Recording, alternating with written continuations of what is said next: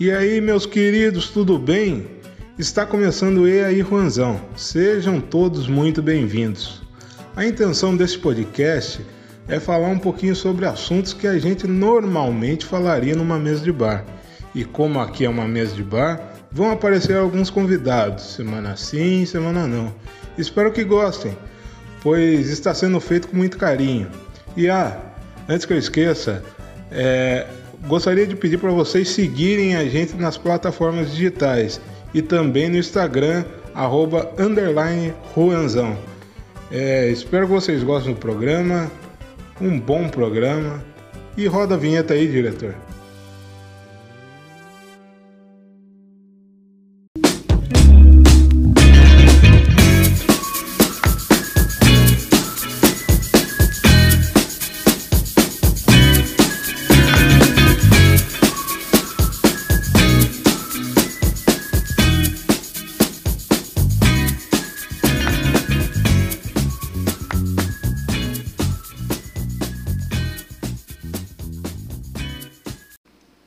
E aí, meus queridos, tudo bem? Está começando aí Juanzão e hoje com a presença de Eduardo Domingues, ele que é repórter do jornal O Progresso e agora pai também. E aí, Eduardo, beleza? Como é que anda essa, essa força? Boa noite, Juan. Boa noite a todos os ouvintes. A gente está na, naquela rotina, da, daquele jeito para não pirar na pandemia. Mano, aí, já citando a pandemia, como é que anda os trabalhos no, meio dessa, dessa loucura toda aí, desse momento conturbado? É, na verdade, a gente não tem muito como fugir do, do coronavírus. Até estava conversando com um amigo meu ontem. Eu sou responsável por fazer a editoria de esportes do jornal cada nova edição é um desafio para conseguir pauta, para preencher página. É, é uma luta, é uma duas lutas por semana para isso. Em compensação, o coronavírus ocupa 90% do, do noticiário. Então não tem como isso na, na parte de cultura, até na parte de esporte, tem que botar de cidade mesmo com a, com a atualização do, do, número de casos, de mortes. Só, mesmo que a gente queira, não dá pra escapar. É, não tem como, né, mano? E. Falando, você falou de esporte, a matéria com o Thiagão lá tá da hora, viu? Nossa, é difícil falar com ele. Thiagão, tentei Só... falar com ele esses dias, achei é impossível. É, sem contar o, o, atleta profissional, treina pra caramba, ainda mais o esporte dele, então treina bastante pra piorar o horário ainda 12 horas de diferença, eu mando bom dia ele já tá indo dormir. o cara tem que gravar a entrevista para a resposta para mandar, mais fácil. Até quando eu, eu tento vou fazer algum texto relacionado a ele, eu já, já tento entrar em contato uns 10 dias antes para conversar no Mano, e, e seguindo essa, essa linha de, de pandemia, é, qual é a importância para você do, do, do jornalismo na, nessa, nessa cobertura de informar a população sobre o que está acontecendo e, e, tudo mais?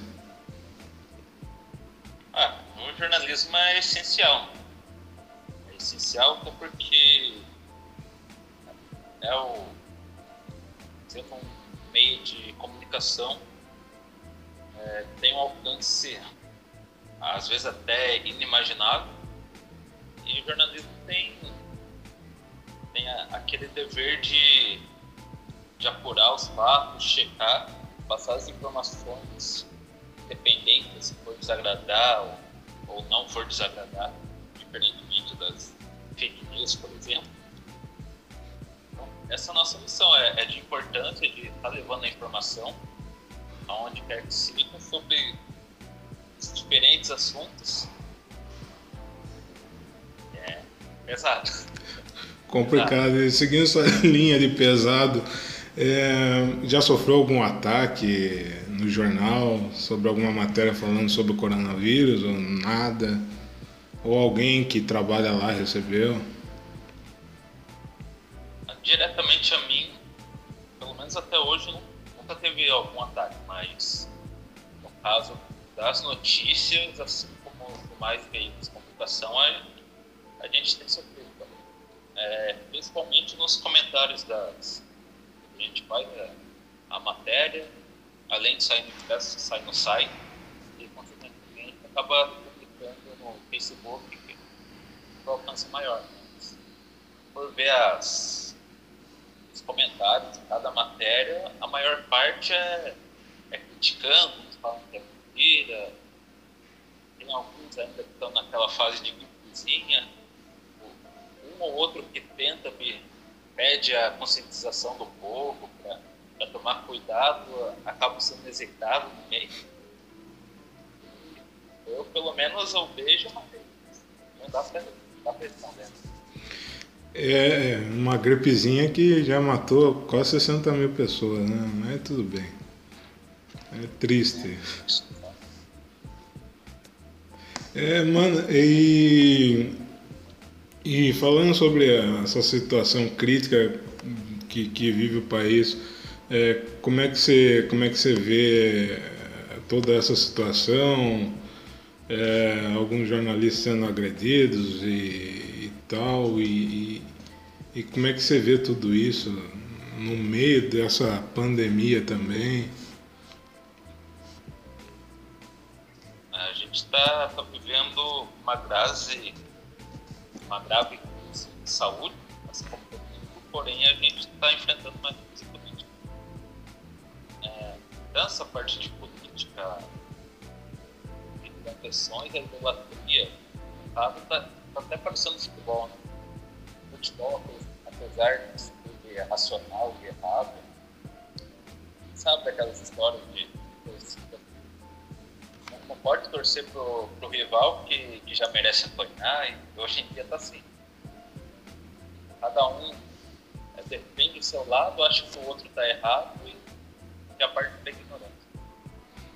É, e isso que é duro, cara, porque é, vamos lá, você, você não pode levar isso. As pessoas estão levando muito a, sério mesmo esse negócio de, de política e, e saindo no braço real, né? E, e são coisas que, que até eu falando para a Mica ontem, as pessoas que até pessoas próximas estão se revelando e tal. E isso é, é triste pra caralho. Aquele negócio de futebol, religião política não se discute. Na, na parte do futebol já, já tá lado a lado. Qualquer coisa, ainda mais com jornalistas. Jornalistas, é claro que cada um tem a sua própria ideologia, pensa de um jeito, mas só que Ali eles só estão fazendo o trabalho deles, são profissionais, é, tiram sustento a partir daquilo e, e não tem o mínimo de respeito, é o mínimo que se pede quando estão trabalhando. Ontem eu senti a primeira vez que eu me senti um Mauro César ontem.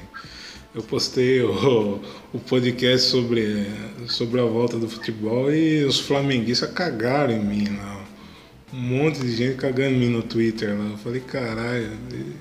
E eu citei o Flamengo uma vez só, não falei nada demais. Falei que não concordava e que morreu uns dois funcionários do Flamengo lá. Os caras cagando em mim. Ah, esses caras clubistas. Eu falei, caralho. Eu falei, ainda bem que os caras não sabem meu time. Falei, senão tá fudido. acho que qualquer coisa que eles não concordem já é de propósito para atacar eles tal. O que a gente estava acostumado no futebol agora está na política também. Complicado, né? Não tem espaço para diálogo, né? Não, não sei. Acho que o diálogo é o que menos tem espaço nesse, nesse meio hoje em dia.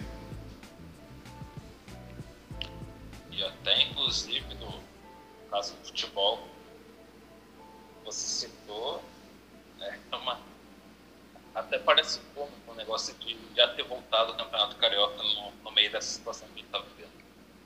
Então, cara, porque não, não, tem sentido nenhum, não só o Carioca, mas os outros campeonatos que estão querendo voltar também aqui no país.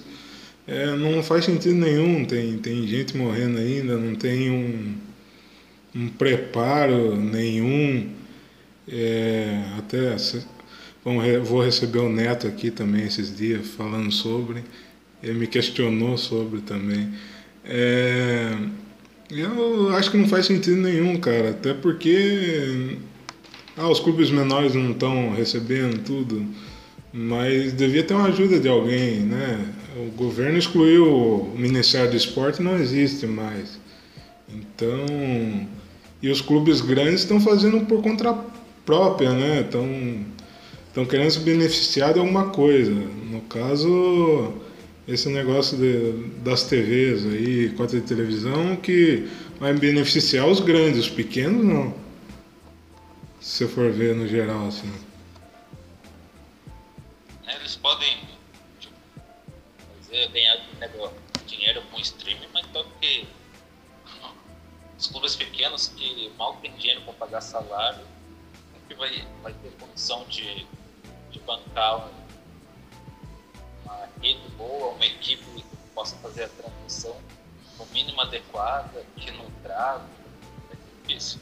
Até, até voltando nessa parte da, do retorno do futebol, né, só vendo na, na Europa que, que a pandemia acabou chegando antes aqui do Brasil, vários campeonatos europeus já voltaram e pelo menos uma média dos principais ligas europeias, o retorno ao futebol aconteceu umas cerca de uns 70 dias depois do, do pico do coronavírus no país. Aqui no Brasil a gente nem sabe se atingiu o pico, porque a cada dia, a cada semana os números se mantêm altos. E, e mesmo assim estão querendo voltar. Então, um trabalho gradativo, das coisas melhorando pouco a pouco, e a partir do momento que só tivesse uma, uma caída de casos, aí poderia se começar a pensar em voltar. A turma de duas semanas do, do possível pico, nem com certeza se foi também, já, já volta no campeonato e estão nem aí. Então, e, e tipo, é, como é que você vai dar segurança para os outros clubes, né? Vamos citar o Carioca. Como é que os caras do Bangu, por exemplo, vai ter uma segurança para fazer o, todo o procedimento? É, e, cara, é muita irresponsabilidade, pelo menos ao meu ver. Até inclusive teve o, teve o caso do dois jogadores do Volta Redonda que, que tiveram suspeita da, da doença, eles não foram para o jogo contra o Fluminense no domingo mas só que treinaram a semana inteira. Vai saber se. Tá, é que eu não cheguei a ver se saiu o resultado, se realmente está infectado. Mas se tiverem, quem garante que eles já passaram para os companheiros de time, que esses companheiros não possam ter passado jogadores do Fluminense durante a partida? Então, é, tem tudo isso também, cara. É, é duro, é duro. Até porque aqui no Brasil não teve lockdown ainda, né? O lockdown aqui em São Paulo está sendo de uma semana agora. O sábado, sábado e domingo que não vai abrir nada. É, não faz sentido nenhum. Tá tudo errado. Isso. Acho que já devia ter acontecido há uns dois meses atrás. Agora parece que a, a turma já se acostumou com a pandemia que, é, que as autoridades é, determinam alguma coisa e ah, comigo não vai acontecer nada, já, meio que já perdeu o medo da, da, do risco iminente que a gente está tá vivendo. Até inclusive, voltando a falar rapidamente do Carioca, viu que o, que o governo de lá determinou que do, no dia 10 que possa voltar a torcida mais tarde? Então. Ai meu Deus do céu, como é que, como é que volta? Né? terço da capacidade, mas é, um terço da capacidade São Januário é 5 mil pessoas. Engenheiro é 14 mil. Maracanã é 22 mil pessoas. E 20, Pra caralho, né? 22 mil pessoas é o jogo do Fluminense normal. Num brasileiro, por exemplo. 22 mil pessoas é praticamente juntar um sexto da, da população de Paulo. É triste, viu? Foda. Deixa eu orar. É. Mas Vamos, vamos falar de coisa um pouco mais leve. Não sei se é tão leve assim pra você, mas como é que foi é, ser pai, né? é, pela primeira vez. Eu perguntei isso pra Micaela ontem. E, e como é que foi essa sensação? Como é que foi contar pros seus pais?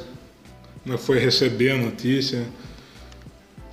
Tendo em vista que você deve ter sido o segundo a receber a notícia. Ah, até inclusive o quadro dela aqui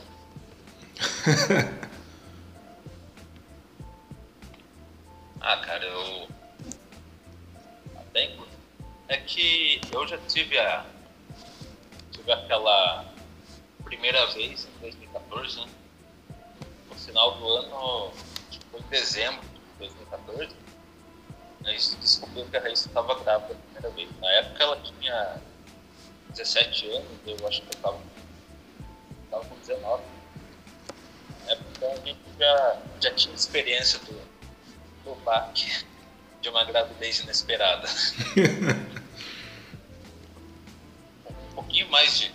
com oito semanas de gestação, a gente, acabou perdendo. Agora, fez dois anos já descobriu a, a, a Rafael. Então a gente já estava casado, já morava sozinho. Já Um pouco melhor do que há seis anos atrás. Então o baque foi, foi menor, mas, mas mesmo assim é isso que aí a ficha. Hoje ele já tá com um ano e meio. Assim, eu olho pra ela, eu digo, nossa, sou pai já. Mas realmente muda a vida da gente, muda o, o jeito de pensar, muda a rotina. Aquela história que a gente escuta desde pequeno, que uma criança alegra a casa, é verdade. Muda totalmente a vida do, do casal. É, e, e você acha que né, essa foi o, o momento mais certo para ter ou poderia ter sido um pouco mais depois? Você acha que foi numa idade legal que você vai aproveitar também para estar junto? Para participar mais da, da educação? Na verdade, não sei por que raios, desde, desde criança eu não sei porque eu tinha a ideia de casar com 23 anos. Acabou não dando certo, que eu casei com 20, né? Casei com 20, mas só que a Rafaela veio, eu tava com 23, vai ver, já era um sinal. Mas foi inesperado, mas não foi o, mesmo baque da primeira vez, quando eu morava com os meus pais ainda. Mas acho que foi uma idade bacana que hoje já tá andando, já tá fazendo bagunça, gente tá andando atrás dela. Com 25 anos a gente tem pica. Ta- Talvez se esperasse um pouquinho mais, fosse depois dos 30, a gente não ia ter muito pica. Que é é uma idade boa, assim. E, graças a Deus tá, tá dando tudo certo. Raíssa não escute isso, mas a gente tem idade pra tudo, né? Cara, e, e, tipo, é, uma coisa que eu esqueci, eu esqueci de perguntar pra Mica, eu vou perguntar pra você. É, você, é, você tenta reproduzir alguma coisa que você é, é, tenta não reproduzir alguma coisa que você recebeu na infância, tipo, é, é, ah, tipo, com apanhar e, também a troca de ideias, assim, apesar dela ser muito nova ainda. A, a Rafaela tá com. vai fazer um ano e meio essa semana. Tá? Nossa profida ela, ela faz um ano e meio. Ela é meio nova ainda, mas. Tipo, a gente já apanhei bastante quando criança. A gente sempre partiu daquela premissa de conversar, dialogar e, digamos, se houver necessidade, é, falar de uma forma mais dura, sem precisar bater nem nada. Mas é, tem que ter paciência, porque as crianças aprontam. Ah, imagina. Pra caramba. Esse final de semana mesmo, a, a Raíssa ela trabalha com doces, com filho, bolo. Esse final de semana ela puxou, puxou um cabo de uma batedeira e moeu a batedeira no chão. Uhum. A sorte é que tem duas, né? Com duas já estava difícil trabalhar, agora vai, vai dar trabalho. Tem que ter paciência. mas mas tem, tem algumas coisas gente recebeu de ensinamento com nossos pais a gente tenta moldar, fazer o, o que na época a gente não gostava, mas sabe que é certo e uma ou outra coisa tentar adaptar para ela. E, e como uh, teve que abdicar de algumas coisas também, tipo sair, ou, ou conseguiu levar assim numa boa? Abdicar bastante coisa. Porque logo que ela nasceu, fiquei. Os primeiros três meses de vida dela, eu não jogava aula nenhuma vez pra, pra ficar ajudando mais. Tempo maior que esse só agora que já. Mas a pandemia que foi mais de três meses que eu fora. Mas no caso de sair, acho que, acho que a Raíssa a gente pôde aproveitar um pouco. A gente começou a namorar muito novo. Ela tinha 14, eu ia fazer 17 na época. Então, balada, a gente conheceu, a gente já, já tava junto. Deu pra aproveitar um pouquinho, né? Escandalou da vida, umas dates, umas hotéis, mas aí desde saiu a. Desde que a Natália nasceu, na verdade, a saída é só, só casa de amigo, no máximo churrasquinho ou outro aniversário, mas balada vai com essas vizinhas. e, cara, é, em termos de, de educação, assim, passado, é, você, você acha que essas crianças de, de hoje, assim, vão crescer muito melhor do que a, a nossa geração foi, ou ou as outras passadas também, eles têm esse entendimento que eles vão compreender melhor o que é um e se portar melhor também é, com um, quando se deparar com racismo, com homofobia, o machismo e por aí vai. É, acho que não, ainda não vai ser o 100%, acho difícil ser o, o ideal, né? eles têm um discernimento de de respeitar todas as classes, todas as minorias, mas acredito que já vai ser melhor.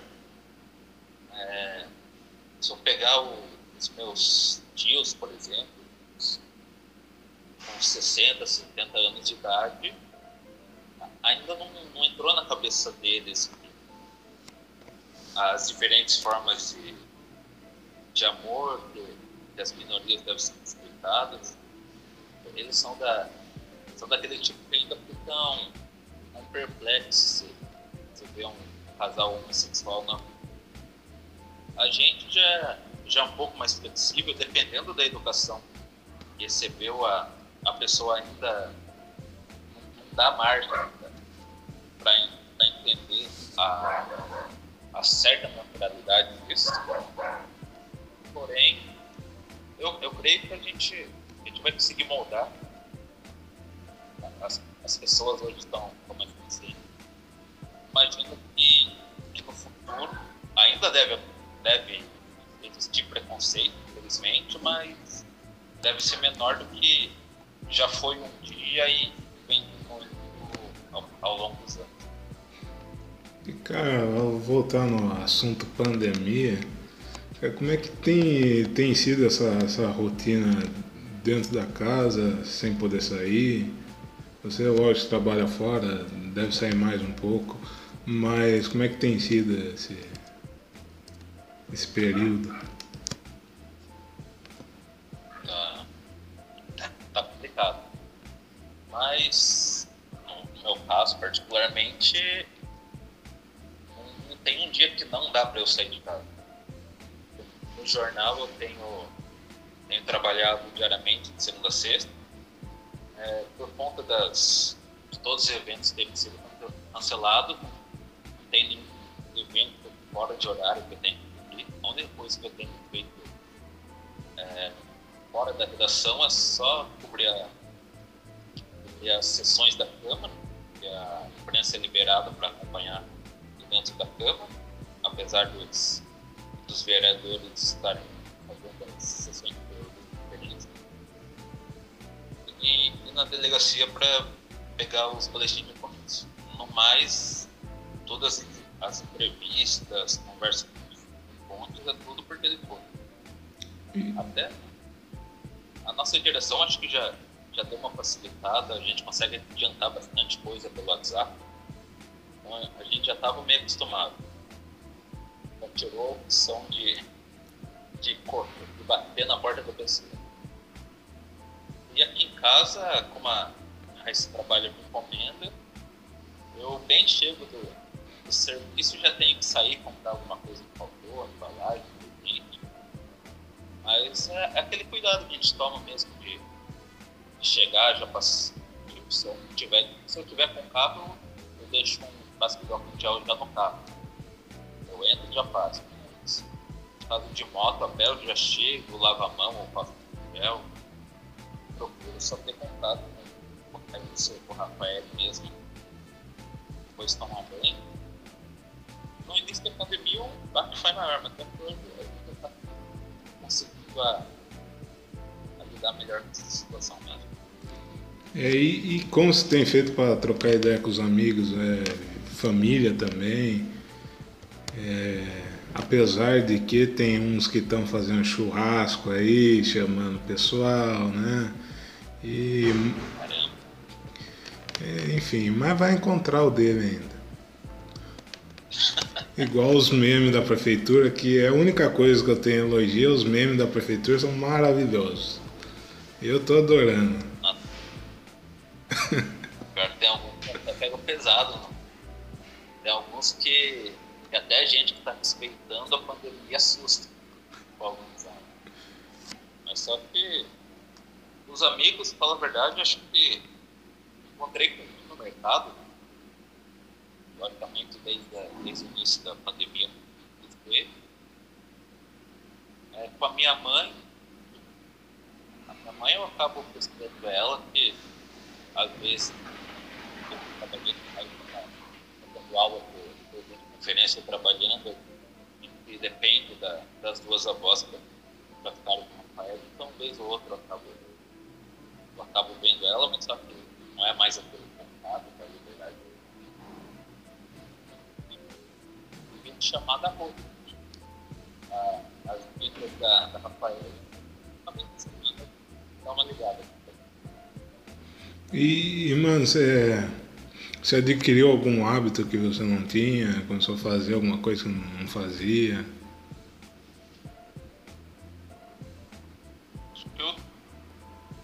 Talvez possa soar meio estranho, mas eu adquiri o hábito de tomar banho assim por jeito de serviço. não que eu não tome banho, claro, só para deixar claro. Mas normalmente eu chegava cansado, meio esgotado, já sentava no canto do televisão ou deitava. Daí a hora que desse ânimo eu já ia tomar banho, mas hoje não dá. Né? Tem que ser o quanto antes.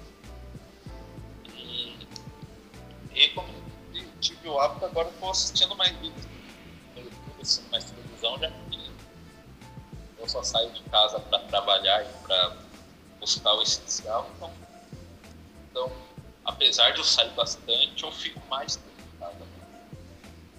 E já que está falando em hábitos e o programa está chegando ao final, eu ia perguntar ah.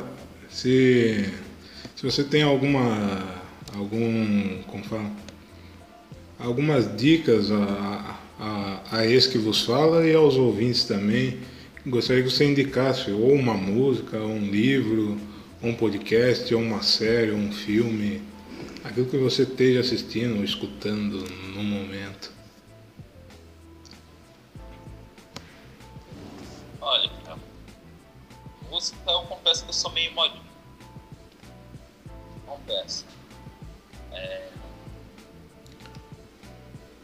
Teve a época do sertanejo, já teve a época até do funk, já... Saudades. Confesso que até um brega funk eu conheço. Até os brega funk eu conheço, mas... É, esse final de semana eu assisti com a Raíssa um filme de... Agora não tenho certeza do nome do filme, mas acho que é superação, alguma coisa da fé. Então, é um menino adotado que, que ele gosta muito de jogar basquete, é, era um dos melhores do time. E ele acabou caindo num, num lago congelado, ficou incomuzido e, e tudo, tudo na, na vida, a melhora dele acaba acontecendo nas orações da mãe mobilização das pessoas que conhecem ele, é, acabam orando para que ele melhore e até os médicos não falam que, que é milagre e tal. É, até uma coisa que perguntou da, da Rafael, da Tia não sei o que acontece com a gente que quando a gente vira pai, a gente fica mais emotivo. Sinceramente. Então, terminou esse filme, eu, eu a Raíssa tinha umas vezes cada um. Vixe. Então imagina pra olho. filme bacana, assim. Se, se tiver oportunidade. Sério, eu não sou muito. Sou, sou muito de assistir. Eu começo a assistir alguma coisa da, com a Raíssa, depois ela, ela fura meu olho e continua assistindo sozinha. Quando eu for ver, ela já assistiu uns quatro episódios a mais que eu. Vixe. Eu confesso que eu sou essa pessoa que assiste tudo de uma vez logo, que já mata tudo, é. não é fácil. Dá pra confiar nela. e você... eu assisto mais além de música, um pagodinho antigo, pode faltar. Eu assisto para matar aquela, aquela saudade do da, da É, falou Desimpedidos, quem não assistiu a série Vai Pra Cima Fred, é, eu chorei litros no final. Muito boa. É, a, a última vez que eu chorei antes desse filme no final de semana foi no último episódio do, do Vai Pra Cima Fred e no React também, que eu eu achei que não era possível chorar duas vezes. É, o React também, é verdade.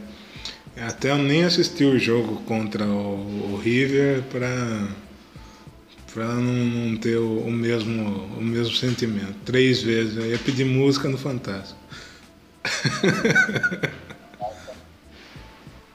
Também na dúvida se eu, se eu vou assistir ou não.